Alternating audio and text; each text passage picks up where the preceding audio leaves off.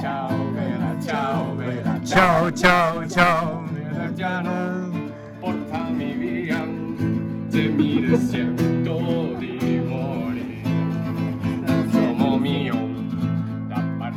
刚才这首歌我不知道年轻的朋友们听着是否还耳熟但是应该至少八零后以前的中国人对这首歌都应该耳熟能详。前南斯拉夫电影《桥》的主题曲，这个片段应该就是在朝圣之路第一周的某天晚上，我用手机录的。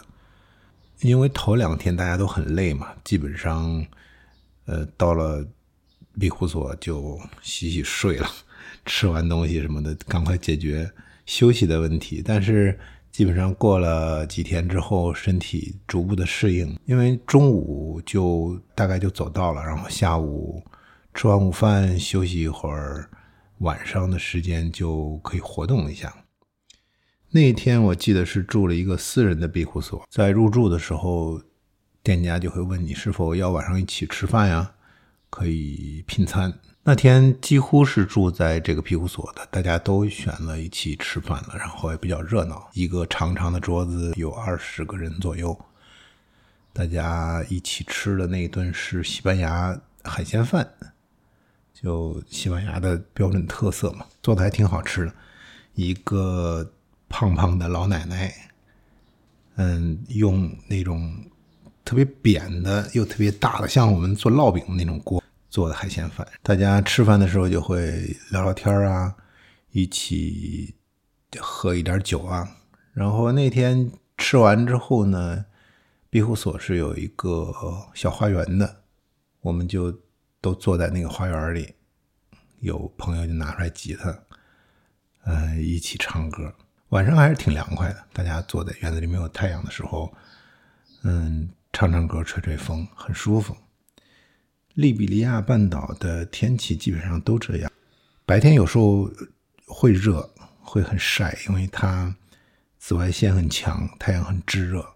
但是，一旦你到了一个树荫下，或者到了一个阴凉下，就还是挺凉快的。风基本上也不会停，它不会像我原来在北京的时候，夏天的晚上它是很闷热的，但是这儿的夏天晚上会有风，比较干燥，它早晚的温差也会比较大，晚上依旧还是非常凉快的。脱离开头几天的那种疲于奔命、身体适应的那种状态，慢慢进入到了一种，哎，我走在路上去享受路上的这个过程。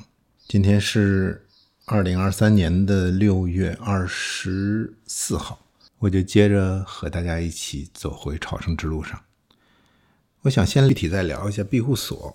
最开始的庇护所肯定就是在中世纪，因为朝圣之路这条路从中世纪就开始有人走了，所以走的人比较多，教会啊，或者是沿途的一些信教群众啊，就就会对走在路上的人提供一些帮助，不管是这种修道院啊、老教堂啊，他要给走在路上的朝圣者一些遮风挡雨的地方可以休息。慢慢慢慢的就演变的庇护所会越来越完善。现在这条路，因为并不一定都是教徒在走嘛，很多人可能就是把它当成一条很经典的徒步路线。但是，一样，你只要是走在这条路上，就有很多庇护所可以选择。我上一期说它几乎和青旅一样，因为它和青旅一样，就是大房间，然后有很多上下铺你去住。但是有些规则和青旅还不太一样，比如说你只能住一天，你不能说像住酒店你连着订好几天，因为它的原则是要给你提供一个你走在路上的呃落脚点。而不是说让你在周围观光啊、干嘛的去一直住下来，所以你只能住一天。第二天早上八点前要离开，就是你不能睡懒觉。因为我走的是夏季嘛，我是走了整个八月，几乎是利比里亚半岛最热的时候，所以每天早上天不亮的时候，大家全部不约而同的都在收收拾行李啊、干嘛的去洗漱啊。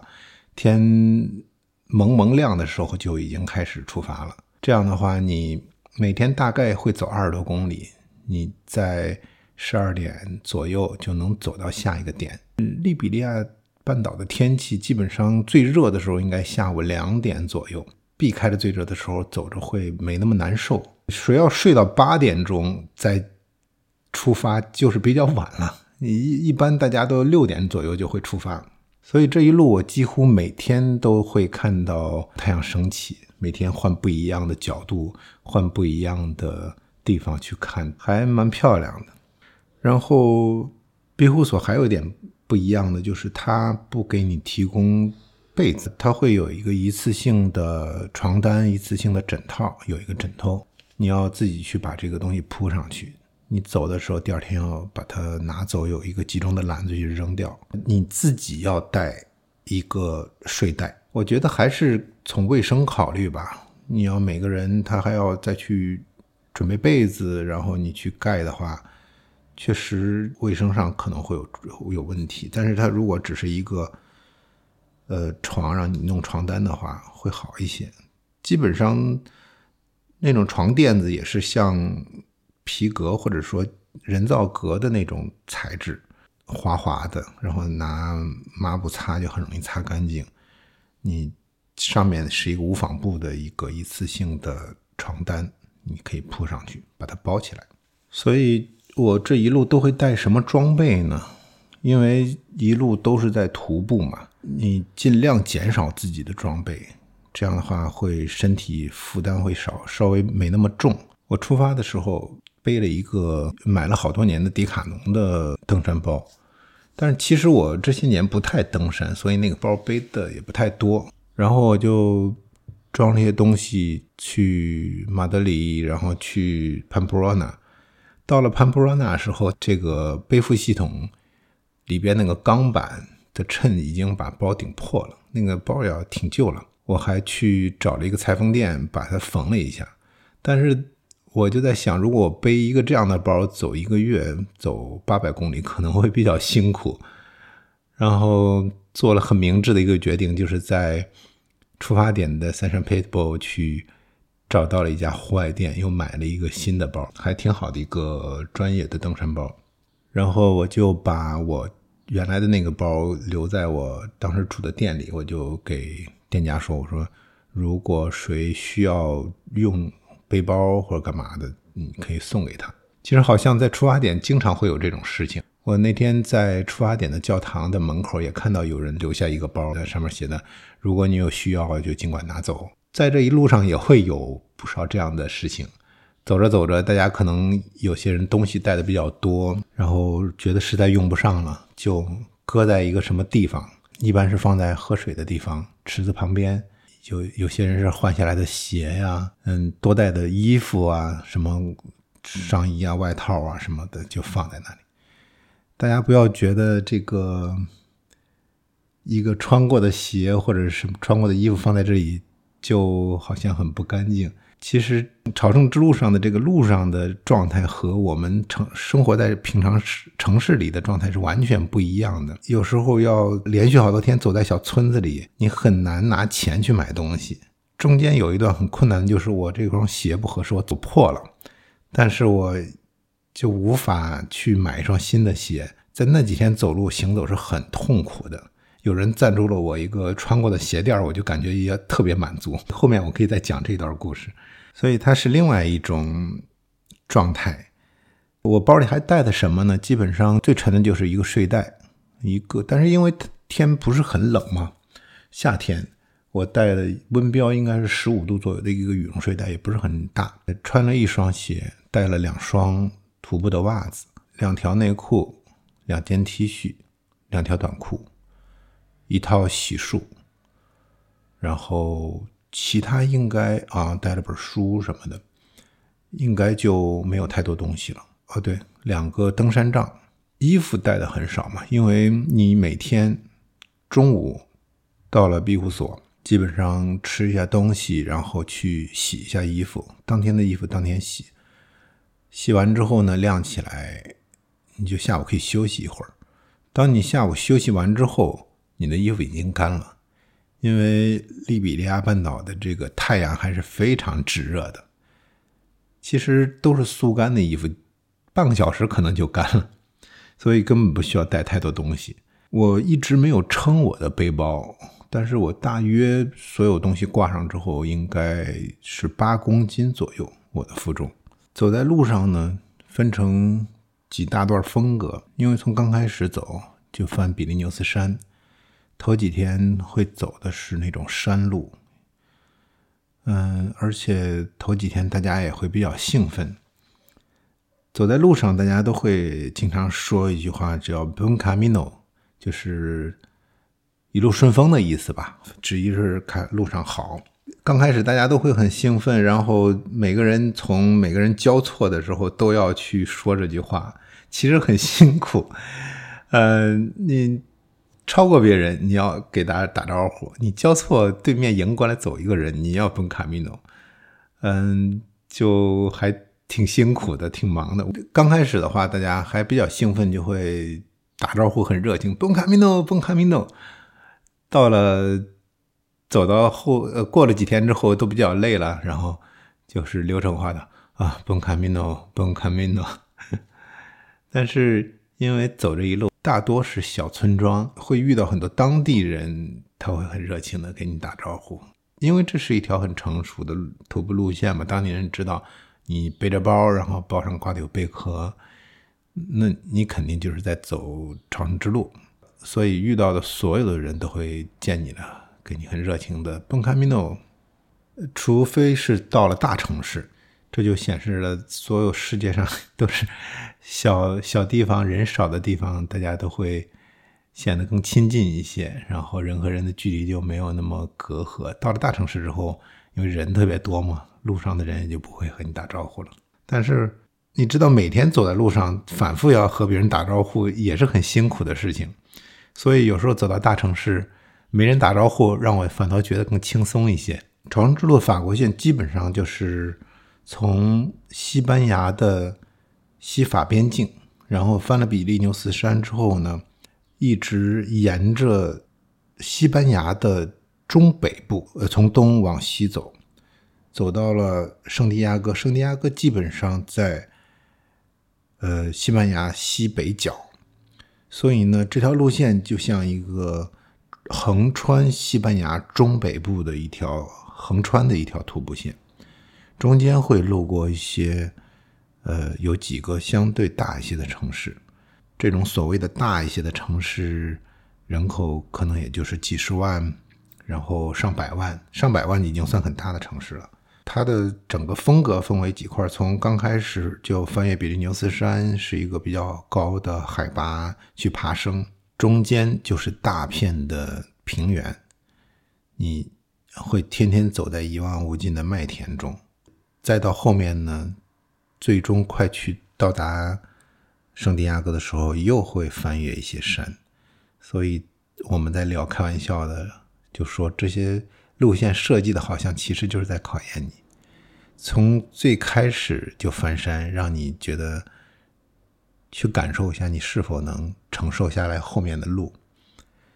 你是否能走完这一个月？如果不行，你就放弃。到中间大片的平原，就是你身体已经开始适应行走了，但是大片的一望无际的平原，你头两天走着，感觉啊，这个麦田，我置身于麦田中，好像很漂亮。但是走着走着，你会可能觉得无聊，会质疑自己。我走之前看了好多别人的故事嘛，别人就说走在这段的时候就在想我是谁，我在哪儿，我为什么要走这条路，我为什么要去做这个事情，去质疑自己。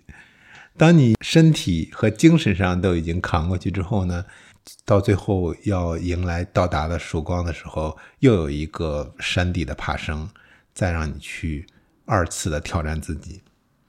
所以它是有一个。生理和心理的起伏难度，然后让你去克服的。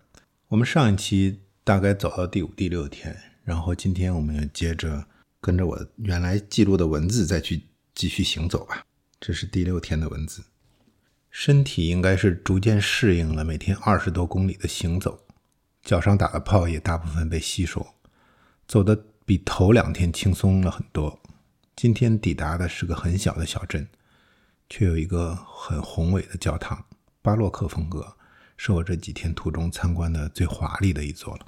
对，刚开始走了头两天，脚上就开始打泡。其实打泡这个事儿是走朝圣之路一路大家都在去解决的一个很重要的问题。每天行走，即使你的鞋再舒服，它也会不免要打泡。早上天不亮的时候，大家都要出发的时候，你会发现每个人收拾完行李，都是要去解决一下脚的问题，然后最后才穿鞋出发。呃，后来大家的经验就是什么，在脚底板去抹大量的凡士林，厚涂凡士林，然后再去穿一个很厚的袜子，这样的话能帮助你减少脚打泡。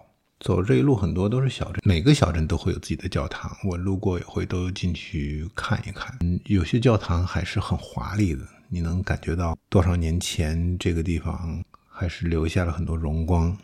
我原来还是挺喜欢看建筑的。第六天，这个小镇的教堂就非常的宏伟，算是比头几天其他的教堂看起来就会更奢华一些。那证明早一些的时候可能会比较有钱，或者是这地方的信众会比较虔诚，或者是他有一个能力很强的主教组织去建了一个这样的教堂。第七天，昨天刚说身体逐渐适应了，今天路程就三十公里上量，重新教育我。今天入住的是个真正的庇护所，不收费，还提供晚餐和早餐，有个捐款箱在二楼，你可以随心捐。也可以不捐。在路上一直很喜欢大家聚一起吃晚餐这样的活动，边吃边聊，经常是这个时间认识新朋友。这个城市是红酒产区，今天的路上也路过了不少葡萄田。晚上自然少不了去酒吧喝两杯当地产的红酒。头几天是大概都是二十多公里，然后这个应该是第一天又是走了三十多公里。头两天刚适应二十多公里的节奏，走三十公里的时候还是又要再去身体重新适应一下。这天到了一个稍微大点的城市，这天住的就是一个老教堂改的庇护所，它是就是我前面说到的认捐。我走之前我就下了一个 app 叫 Bon Camino，它会有一个推荐的每天住宿的路线，你也可以根据你的体力去走的或长或短。比如说今天你可以设计二十公里。然后二十公里你可以住在哪个小镇上？这个小镇上会有哪些是公立的庇护所，哪些是私立的庇护所？你可以选择去住。你也可以去打电话先预约。但是如果你走的比较快的话，你就可以不用预约过去排队去入住。我基本上每天都是第一批到达的，所以我就几乎没有打电话预约过，去选择自己想住的哪个庇护所，然后尽快的早上走过去。这一天看到这家庇护所在 app 上就写的是认捐，他没有写价格。嗯，我就说啊，那认捐到底是怎么个捐法呢？我还准备了一些零钱，我不太记得当时准备了多少钱，可能是十五到二十。我在想，如果是在办手续的时候，比如说啊，你就可以考虑捐多少？我觉得如果捐太少了也不好意思，就拿了一个正常的其他庇护所价格捐出去就好了。但是其实人家很人性化。特别热情的去接待你，我还给你欢迎果汁、欢迎的西瓜，然后告诉你在这儿洗澡啊，嗯，在哪儿干嘛呀？我们晚上有免费的餐呀，你可以和我们一起吃。但是他那个住宿条件是，一楼是有床的，二楼是那种地板上大通铺，就是一个大房间，然后里面放很多垫子，你可以自己去。睡在垫子上，我不介意睡垫子这个事儿，我还挺喜欢睡垫子的，所以我说 OK，我住二楼。二楼的公共空间里面就放了一个盒子，我不记得他告诉我没有了，还是上面盒子上会写一个认捐的一个东西，所以你完全不需要被别人注视到你会捐了多少钱，或者你捐了没有。当然后来我还是打开那个盒子放了一些，就是还是放了十五还是二十，我忘记了。但是那盒子是完全打开的，就像一个大一号的首饰盒一样，你可以放钱，你也可以拿钱出来，完全没有人能看到。所以我就在想，这就是互相大家的信任。他觉得你是一个朝圣者，你走在这条路上，你不会去做一个偷钱的事儿。嗯，然后至于你住在这个地方，你想捐，捐多少，嗯，完全没有人知道，他也不会去检查你。那天晚上住的地方遇到了好几个韩国人，这条路上我遇到的最多的亚洲人就是韩国人。后来我就在聊为什么，一个是韩国本身，他们说徒步就是一个国民运动，他们自己在国内就很喜欢爬山呀、徒步啊。再一个，卡米诺这条路线前两年有一档综艺节目做的就是这个故事，就是几个韩国的明星到了朝圣之路上，开了一家庇护所，接待来往的路人，所以这条路在。韩国是非常有名的。我走的一路上，日本人见的也不多，然后中国人有一些，但是比较少。因为第一，这条路在中国可能不是很有名；再一个，我是二零二二年走的，那时候嗯还没有完全开放，大家从国内来欧洲啊什么的还不是很方便。嗯，所以我路上碰到的基本上都是在欧洲生活或者是在加拿大呀、美国生活的。国人，然后在这儿走的，总体上不算多。然后当天晚上大家一起在餐厅可以劳动啊，准备备菜呀。有几个手艺更好的人选择去做饭，做完之后呢，大家一起在这儿吃东西。教堂他做这个事情，他是有一点点传教目的的。我觉得吃饭前他会给大家说一段，说一些。给大家祝福的话，祝福你在路上什么的，然后就可以开始吃饭了。我们住的这个地方可能是教堂的一个生活区，旁边是一个在用的教堂。吃完饭，他们带着你去教堂里面参观一下呀什么的，然后会有一个弥撒的仪式。这个弥撒仪式不是只是给朝圣者了，是他们日常的一个弥撒。这个弥撒活动结束的结尾就会是一个专门给朝圣者的祝福。当天是我那个路上的韩国朋友还上去发表了一段讲话，我也不知道什么时候他们商量好的，就会有一些朝圣者代表上去，嗯，说几句，因为他们是信教的朋友，所以呢，可能会有一些这种仪式的东西，然后我们更多的是站在旁边去看这个过程。第八天，今天又是三十公里。几乎一直在葡萄田里穿梭，已经行走了一周。从最开始的兴奋和疲惫，慢慢进入了一个相对平静的阶段。每天行走于类似的风景，视觉也会疲劳，脑子却是在神游的状态。这种感觉在骑车的时候也有，身体在机械的运动，脑子在天马行空。这也是我为什么喜欢骑行的原因。骑车有时还要看看导航，但 Camino 几乎不用打开手机，在各种你觉得需要去分辨怎么走的时候，总能看到那个贝壳标志的小箭头。朝圣之路有各条路线，但最终抵达的终点都是圣地亚哥、德孔、波斯特拉。这么多条放射状的路线图，很像一个贝壳，所以这个贝壳样的标志就被设计了出来。在路上无时无刻都能看到它做指引。每个人在路上也会挂一个贝壳在包上，以示你正在卡米诺的路上。现在的生活总感觉被手机绑架的太多，无时无刻总要拿起来看一下。但这一段在路上，每天有六七个小时让你和手机隔离，眼睛可以看山看水看天空，脑子可以思绪飞扬。或许你也不知道刚才到底想了些什么，就还挺舒服的。我平常其实不太去跑步啊、徒步，做有氧运动比较多，就是骑公路车。所以公路车也会让我达到一种骑行的时候脑子放空的状态。你会很累，但是能让你脱开手机，脑子去。乱七八糟，你也不知道你在想什么。其实骑行的时候脑子会比较缺氧啊，因为你骑得很快，脑子比较缺氧的时候属于一种冥想状态。有时候还有能力去想，有时候就没有能力去想了，就真的是放空。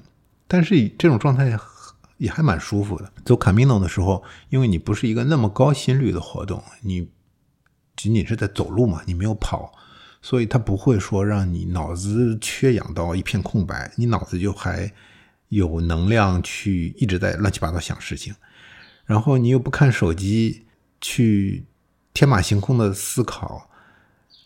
这种感受也是好长时间没有了。就我们平常的生活被手机绑架太多了。我也是一个有点手机成瘾的人，没事就要拿手机出来看一下，哎，看看有没有什么新消息啊，或者有什么新事情啊。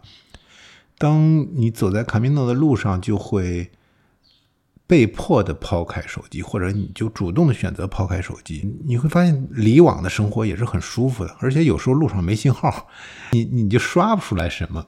我我一直同行的有一个中国哥们儿，他平常就是做股票投资，走在路上他也在交流。头几天还在看股票啊，思考股票，然后走一走，越到后面就会算了，根本不管了。你你你爱涨爱跌，我等走完再说了，我就不管了。走在卡米诺的路上，会让你进入到一种怎么说呢？好像是平行于真实世界的一个时空。你每天考虑的就是，哎，我的行走路线我要怎么走了？我明天我要住在哪里？我走的这一路上去感受的状态，好像真实的生活离你会突然的远离一阵儿。还有一个故事，就是我走在路上，有一天遇到一个台湾的姑娘，那阵儿正好是南希·佩洛西要访台，然后中间会有一些大陆和台湾有一些这种争执和矛盾嘛。他是刚飞到起点的时候，佩洛西是过两天就要访台。他当时还在想，我会不会走完我就回不去台湾了？会不会发生什么事情？头几天还在担心。但是呢，当他走了一阵子之后，就会觉得抽离出了真实的世界。他说：“我什么都不管了，无所谓了，你爱怎么样怎么样，你打仗也好，你干嘛都都行，和我没有关系了。”我现在只想好好的享受我走在路上，至于走完怎么样，那是以后的事情。我现在在一个平行的真空的世界。走卡米诺会让你的身体变得很敏感，因为很早就会出发。路上呢，有些人是结伴走，像我是一个人走，你会变得各种感官会特别的敏锐，你眼睛会看太阳慢慢升起，你的耳朵边只有鸟鸣声啊、蝉鸣声啊。远处的鸡叫、狗叫，风吹着麦浪沙沙的声音，你会很敏感的感知到这些所有的细微。这些东西你在城市生活中的这种高噪音的环境下，你其实平常可能察觉不到。但是当你到了一个这样的环境中，每天做的就是一个很简单的事情。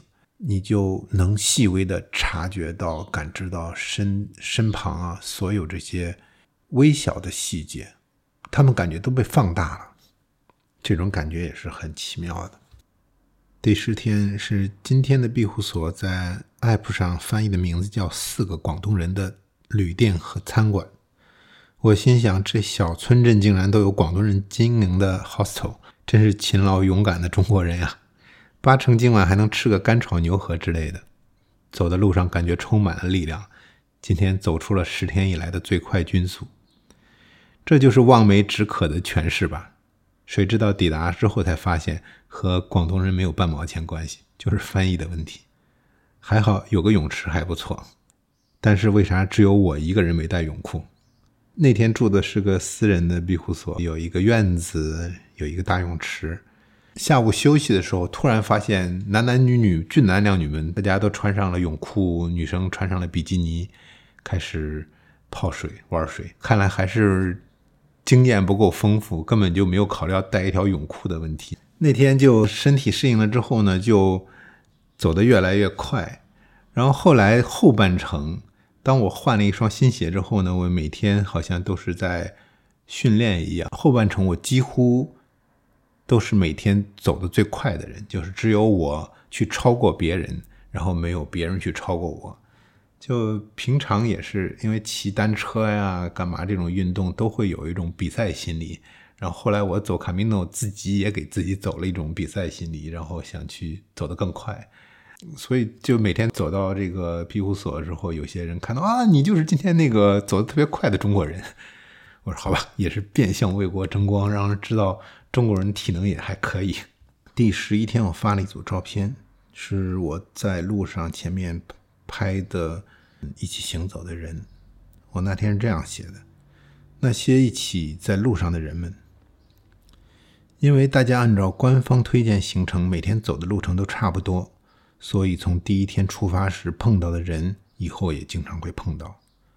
或在路上，或在同一个庇护所，从刚开始互相点头说“欧拉”，到后来都知道了互相的名字，突然有一种同级同学的感觉。如果你在某一站停下休息一天，你就相当于留了一级，你将会和下一届同学在一起上路。或者有一天你犹如神助走得更多，你就会跳级遇上上一届的同学。或者有些人中途退出。就会感觉是一个同学遗憾退学了。大家都不做任何约定，你也不知道今天晚上你会和哪个人在同一个庇护所的花园遇见，或会和哪个朋友一起拼餐、喝酒聊天。有些人可能相遇过一次就再也见不到了，有些人可能每天都会遇见。这种一期一会的感觉太令人着迷了。呃，我重新读这一段文字的时候，我刚才都还会有一些脸发麻的感觉。可能这一路给我最多的反馈就是和人的相遇，因为它会有一个官方推荐的路线，你每天大概走多少，所以大部分人如果遵循这个路线去走，你每天路上遇到的都是这一波人，从最开始的。法国出发，然后大家互相走得快，走得慢一些，互相交错，路上打招呼。然后有些小镇可能就有一两个庇护所，那同行的一天可能有百十号人吧。你互相住在一起，慢慢就会认识，这种慢慢熟悉的感觉也很好。大家有时候路上并行会聊一聊天，然后到后面就会很熟悉了。有些聊得比较好的，就会晚上一起结伴吃饭，或者是有些在庇护所，我们会大家一起拼餐，谁做的比较好，大多数会做意面，因为意面比较简单，而且这一路上意大利人比较多，就他们去采购做一大顿饭，一二十个人一起吃，然后大家去 share 一下，每每顿就很便宜，可能两块钱啊什么的。还能喝点 share 一些餐和酒，两三块钱就能解决一顿晚饭。大家在吃饭的时候还能聊聊天，很开心。所以，就当你能一直按照这个行程去走的话，好像就有一帮同学会，大家是同年级的同学。嗯，当然也会有一些人落下去。头两天就会有一个韩国姑娘，有一天我们在一起走，走了一天之后，你就聊了很多，就会比较熟悉了嘛。她大概就。走到了一周左右，他坚持不下去了，因为他平常可能，嗯，运动比较少，低估了卡米诺的强度。我们基本上都不太会约定今天晚上住哪儿啊，或者是明天几点走啊，然后就是路上碰见，有时候碰到了就一起走，有时候晚上正好恰巧的住在一起，你就可以一起吃饭聊天。有一天我就在路上走，收到他的信息，他说我决定退出了，因为。我觉得我身体现在可能吃不消，我准备去马德里玩了。然后希望你后面一路走得开心。我有机会还会再回卡米诺，但是这一次我就结束了，就很遗憾，有一些路上你觉得聊得很好的人，就就这样消失了。还有一天也是，我前面会说到嘛，有些人他是从头走到尾的，但是很多人没有那么长时间，有些人就会走到中途，然后他就结束了。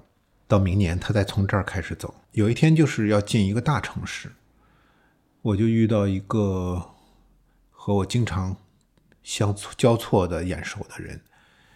从那个城市的进口，我就要进城，他就在旁边，好像是在走到一个位置在等车，他就给我打招呼说啊再见呀，干嘛的？因为路上大家都会打招呼，我就没有意识到。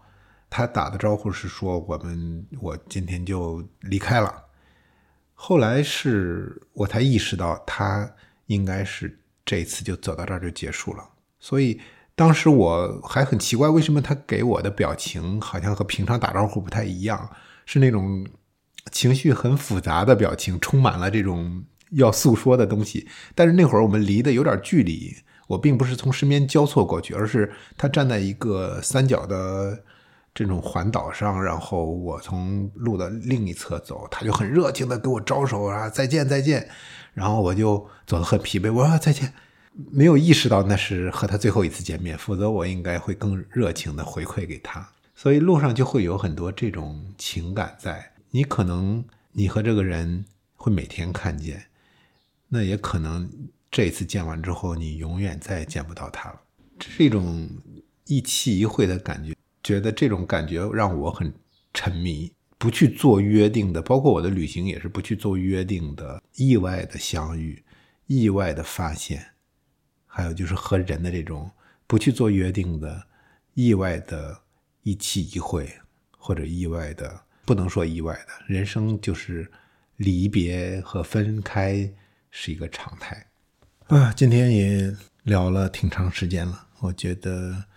要不然这一期我们就在这里结束。在结尾，我想再放一段儿走在路上去录的一段歌曲。这一段呢，是有一天我住在了一个修道院，应该是一个教堂还是一个修道院，我忘记了。当天晚上的活动就是修女过来带着大家一起唱歌，她会发一些歌单，上面有各种语言。英语的、德语的、意大利语的、西班牙语的，然后因为大家坐在一起，各个国的人都有，就会跟着去唱一些这样的歌。